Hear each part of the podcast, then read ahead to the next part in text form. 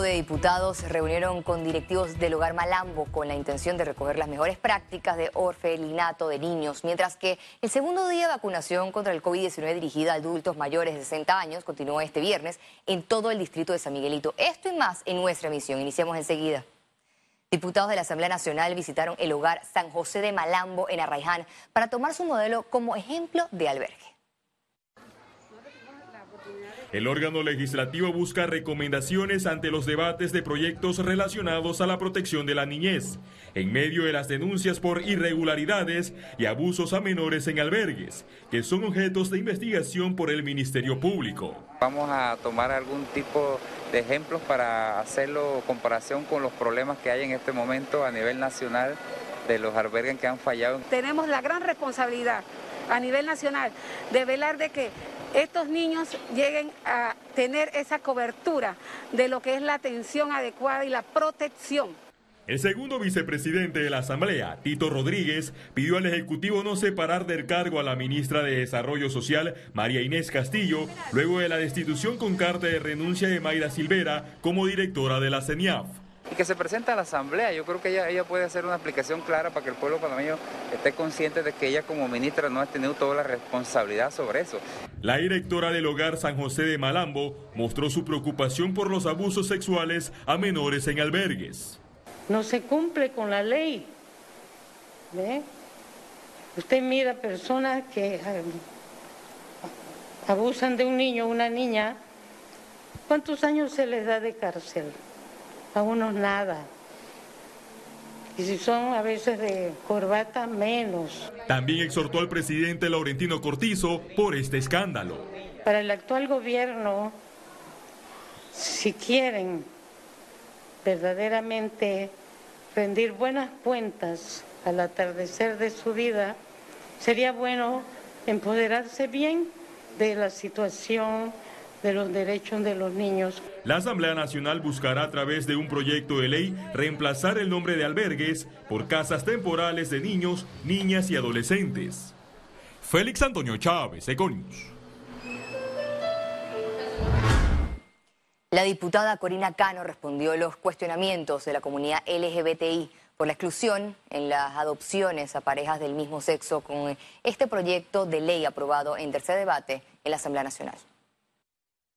Me extraña mucho que conociendo las normas jurídicas de nuestro país y nuestra Constitución Nacional se hagan aseveraciones de ese tipo, que hemos incluido situaciones de esta. Este proyecto tenía más de un año de estarse discutiendo, pero no es un tema del proyecto, es un, un tema de que ya existe en la Constitución Nacional y además existe desde el Código de la Familia, que es de 1994, imagínate, ya el Código de la, el Código de la Familia tiene 25 años de existir, así que realmente eh, me parece injustificada querer hacer ver que hemos eh, hecho cambios sustanciales en ese sentido.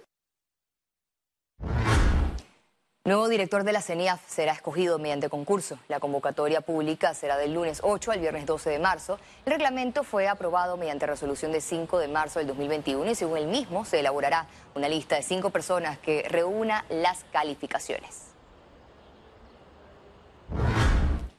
Más de 5.000 dosis de vacunas contra el COVID-19 se aplicaron en el segundo día de inmunización en el distrito de San Miguelito. Este fue el panorama en los 19 centros educativos habilitados en el proceso de vacunación. Los adultos mayores acudieron desde tempranas horas para esperar su turno agendado en el formulario digital de vacunas Panamá Solidario. En la Escuela República de Colombia el movimiento fue lento.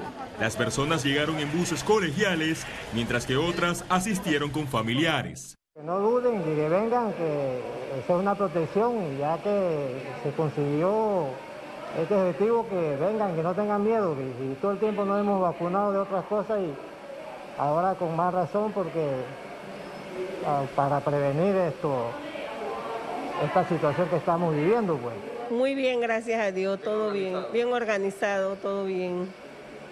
En los puntos de aplicación hubo supervisión para evitar retrasos en la llegada de las dosis de Pfizer. Estamos muy contentos porque hoy ha fluido sin, sin dificultades el proceso de vacunación.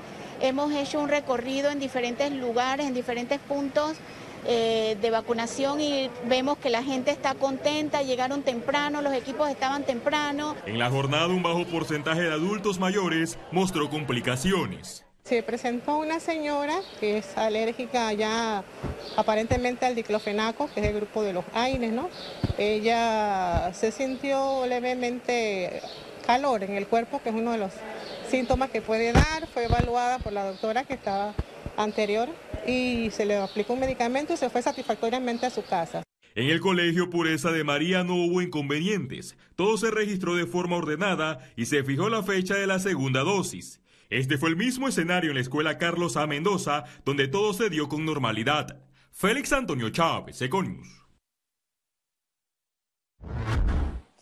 Continuamos ya que Panamá registró una positividad de 5.1% y mantuvo la tendencia a la baja de nuevos casos. Veamos en detalle las cifras del MINSA. 343.743 casos acumulados de COVID-19. 462 sumaron nuevos contagios por coronavirus. 889 pacientes se encuentran hospitalizados, 149 en cuidados intensivos y 740 en sala. En cuanto a los pacientes recuperados clínicamente, tenemos un reporte de 330.474.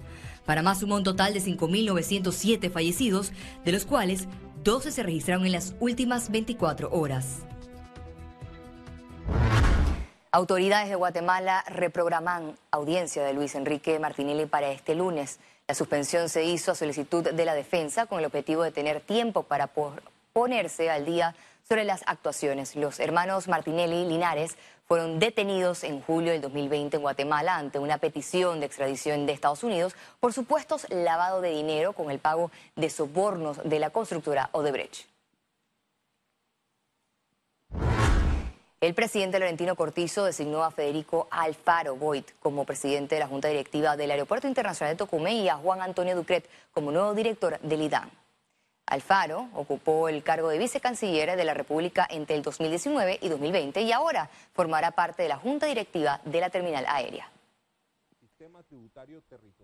En tanto, Juan Antonio Ducret estará a cargo del IDAN, en reemplazo de Guillermo Torres, quien representó su renuncia del cargo el 15 de enero. Entre los principales compromisos de Ducret está darle continuidad a los planes de dotación de los servicios de agua potable.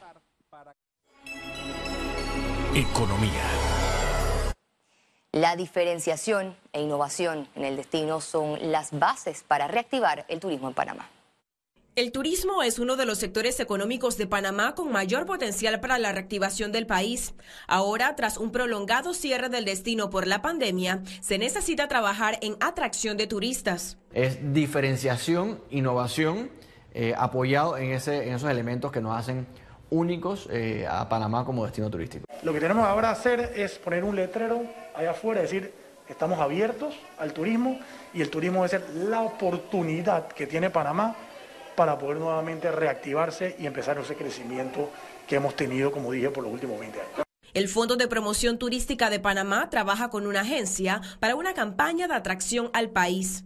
Tenemos que innovar, tenemos que buscar. Se están haciendo eventos ya a nivel regional, congresos, convenciones, eventos eh, que despierten el interés del viajero en gastronomía, en, en el tema de turismo de aventura, de turismo sostenible. Tenemos un proyecto de eh, desarrollar un bono turístico.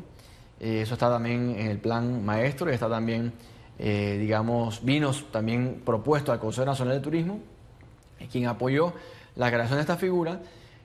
así que estamos en coordinación para plantear el proyecto, para ejecutar el mismo lo antes posible y que eso pueda ayudar a estimular la demanda del turismo interno. Desde este fin de semana se levanta la cuarentena total en el país, lo que permitirá a locales y extranjeros visitar sitios turísticos e iniciar la recuperación del sector. Ciara Morris, Econews. Panamá recibirá inversiones por 7.9 millones de dólares por la instalación de cinco nuevas multinacionales. Es una inversión extranjera directa al país eh, el aporte también a plazas de trabajo, a transferencia de conocimientos, transferencia de tecnología. En estas cinco en particular van a crear 140 plazas eh, de trabajo. El Banco Nacional de Panamá realizó este viernes su primer día de campo virtual. Durante la conexión con productores a nivel nacional les explicaron los últimos avances tecnológicos implementados para la producción sostenible de arroz. También recibieron asesoramiento financiero del banco para crear en los productores una visión integral para mejorar sus proyectos agropecuarios. En las compras del equipo, nosotros entonces estamos dando el financiamiento para que el productor compre el equipo basado en las políticas de crédito agropecuaria. Ya esas políticas están establecidas de mucho tiempo son dinámicas, van cambiando, ¿verdad? Igual que, por ejemplo, eh, dentro del mismo, yo puedo decir que para equipo agrícola, yo en equipo agrícola te puedo dar, como es hierro lo que estamos comprando, y eso tiene una vida útil, yo te doy siete años, pero para mejoras de otro tipo yo te puedo dar 10 o 12 años.